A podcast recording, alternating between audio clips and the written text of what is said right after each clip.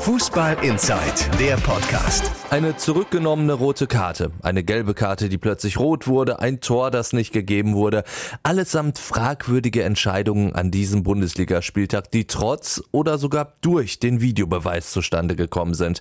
Fast in jedem Spiel hat sich der Videoschiedsrichter zu Wort gemeldet und damit den Schiedsrichtern auf dem Feld eher geschadet als geholfen. So macht das alles keinen Sinn, meint Funke-Sportchef Pit Gottschalk. Der Videobeweis ist und bleibt ein ständiges Ärgernis. Und ganz ehrlich, ich kann es nicht mehr verstehen, warum der DFB bzw. die DFL da nicht härter durchgreift. Also wir haben uns bei der WM daran gewöhnt, dass der Videobeweis ein sehr probates Hilfsmittel sein kann, um strittige Situationen zu klären. Wir waren alle einverstanden, wenn der Schiedsrichter sich unsicher war, ähm, nochmal auf den Monitor geschaut hat oder einen Hinweis von den Videoassistenten äh, bekommen hat. Eigentlich ist die Sache ja ganz einfach, wie man schon daran erkennen kann, dass bei der WM Schiedsrichter und Videoassistenten perfekt zusammengearbeitet haben, obwohl die meisten zum ersten Mal eine solche Kooperation eingegangen sind. Wie man ja weiß, kommen die Schiedsrichter aus allen Ecken der Welt und trotzdem hat das mit dem Videobeweis wunderbar funktioniert. Aber kaum ist der erste Spieltag vorbei in der Fußball-Bundesliga, ärgert man sich wirklich zu Tode, dass sie die einfachsten Sachen hinbe äh, nicht hinbekommen. Fangen wir an mit dem Foul, dem angeblichen an Franck Ribéry im Eröffnungsspiel gegen Hoffenheim. Mal abgesehen davon, dass Schiedsrichter Bastian Dankert diese Szene sag mal, mit dem bloßen Auge hätte entlarven können, muss doch der Kollege im Videokeller in Köln den Hinweis geben, Achtung, das ist kein schwerwiegendes Foul. Wenn also dann äh, im Nachhinein die Schiedsrichterkommission zu dem Urteil kommt, na ja, das ist keine glasklare Situation, man kann diesen Elfmeter geben, dann glaube ich das erstens nicht und zweitens halte ich das für eine Schutzbehauptung, äh, warum der Videoassistent nicht eingegriffen hat.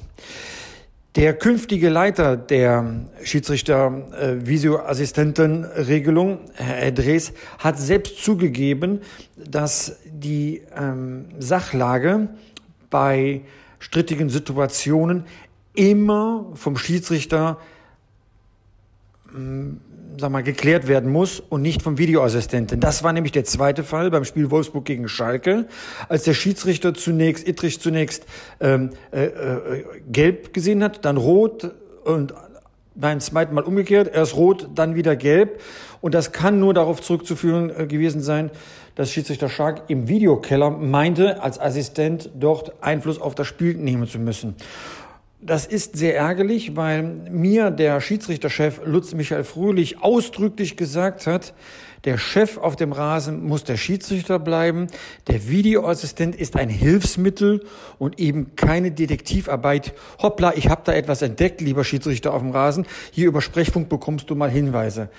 Also es macht einen wahnsinnig und ich habe ein langes Essay darüber geschrieben, ähm, sag mal, wie ich auch selbst ähm, hm, na, wie soll ich sagen, zuerst skeptisch war, was den Videobeweis betraf, mich über die Argumente habe überzeugen lassen, dass man es zumindest mal ausprobieren sollte. Aber jetzt im, zu Beginn des zweiten Jahres des Videobeweises in der Fußball-Bundesliga muss ich wirklich sagen, in dieser Form macht der Videobeweis den deutschen Fußball kaputt. Es macht keinen Spaß, weder im Stadion noch am Fernseher Fußball zu gucken. Wenn man jedes Mal bibbern muss, oh, greift er denn jetzt ein und äh, kann man da nicht eine kalibrierte Linie nochmal ziehen und so weiter.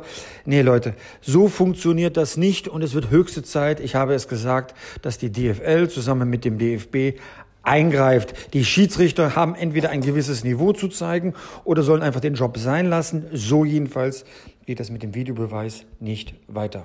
Fußball Inside, der Podcast. Noch mehr Fußball gibt's in unserem Webchannel Dein Fußballradio auf radioplayer.de.